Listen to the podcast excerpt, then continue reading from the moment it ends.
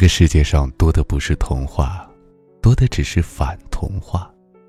有时候，甚至连童话本身也在告诉你，世界上没有童话。格林童话里，王子之所以会爱上灰姑娘，首先，灰姑娘是一个集美貌与智慧于一身的女子，美貌与智慧本身就是这个社会的稀缺资源。其次，虽然被继母虐待，但是灰姑娘依然是一个出身名门的贵族女儿，无论气质还是修养，她都是顶好的那个。所谓人的悟性，正是体现在生活的方方面面。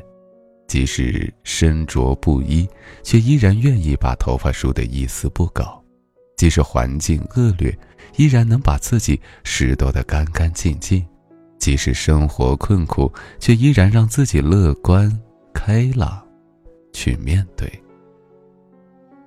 你看，在舞池中央被王子邀舞的灰姑娘，并不是一个手忙脚乱、不知所措的草根少女，她是一个步态婀娜、舞姿优雅。仪态万千、落落大方的大家闺秀。其实，能穿上三十六码水晶鞋的人多了，但能配上这只水晶鞋的，只有灰姑娘一个。为什么我们总说金童配玉女，宝珠配白璧，并不是没有道理的。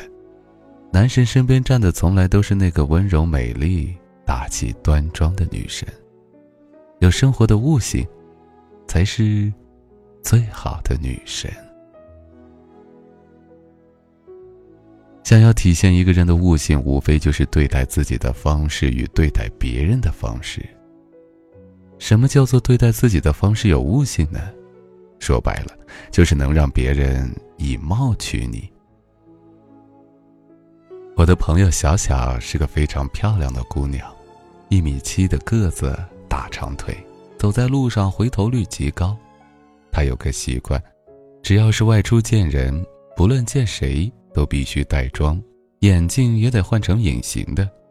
有一次我就问他：“大家都是老熟人了，见个面还那么隆重干嘛呢？舒舒服服来不就好了？”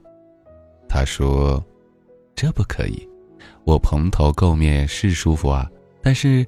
你要是看着我脸上油光可见，头发满是头皮屑，眼角带着陈年的眼屎，我怕你不舒服，别人也会不舒服。再说，把自己打扮的漂漂亮亮也没有什么不舒服啊。你看，他们都在看我。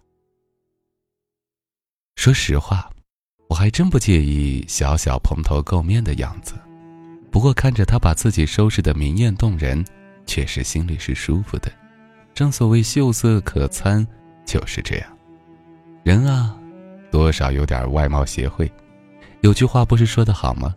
你的气质里藏着你走过的路、读过的书和爱过的人。你的外表，是你气质的首要展现。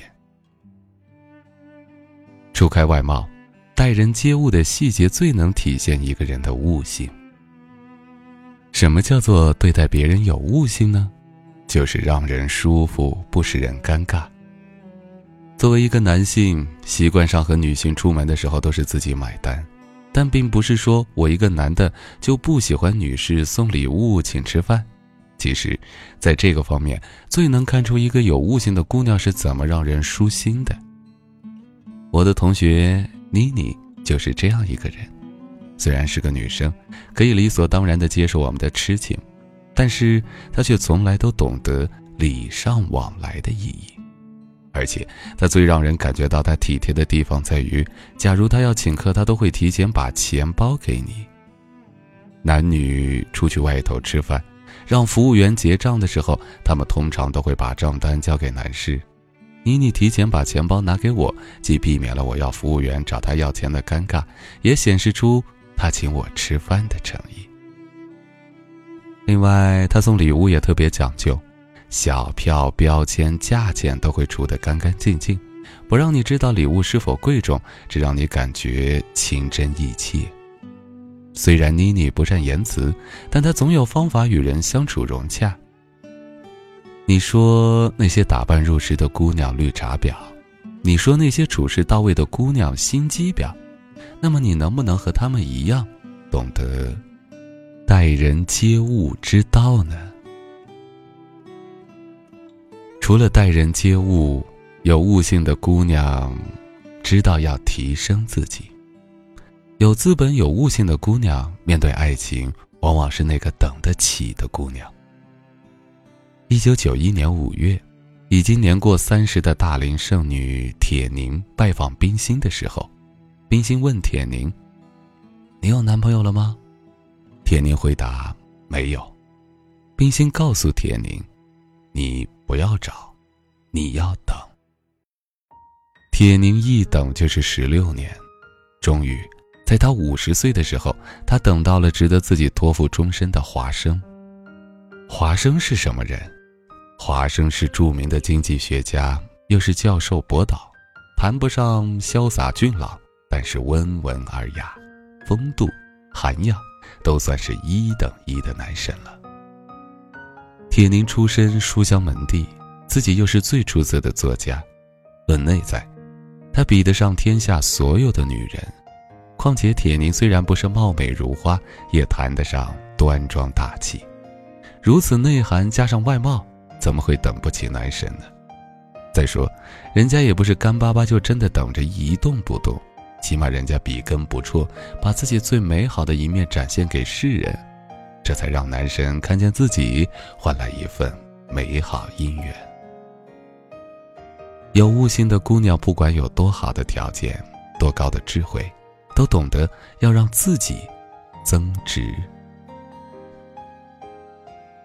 哪个少女不上怀春？每个姑娘想必都曾经喜欢过一个俊朗阳光、温柔帅气的男神。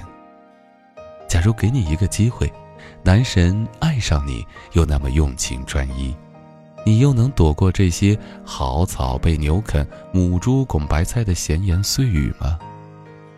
说上得厅堂，你却连自己的眉毛都描不利索。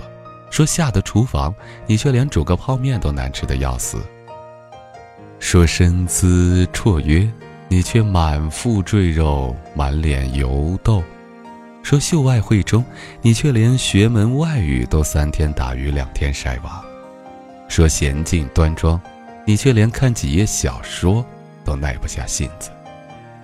做事毛躁，性子急躁，脾气暴躁，对于生活。一点悟性都没有的你，怎么才能惹人喜爱呀？有悟性的姑娘，才能光芒万丈，才能祈求被世界温柔以待。第二百七十四天和你说晚安，我是建飞，晚安。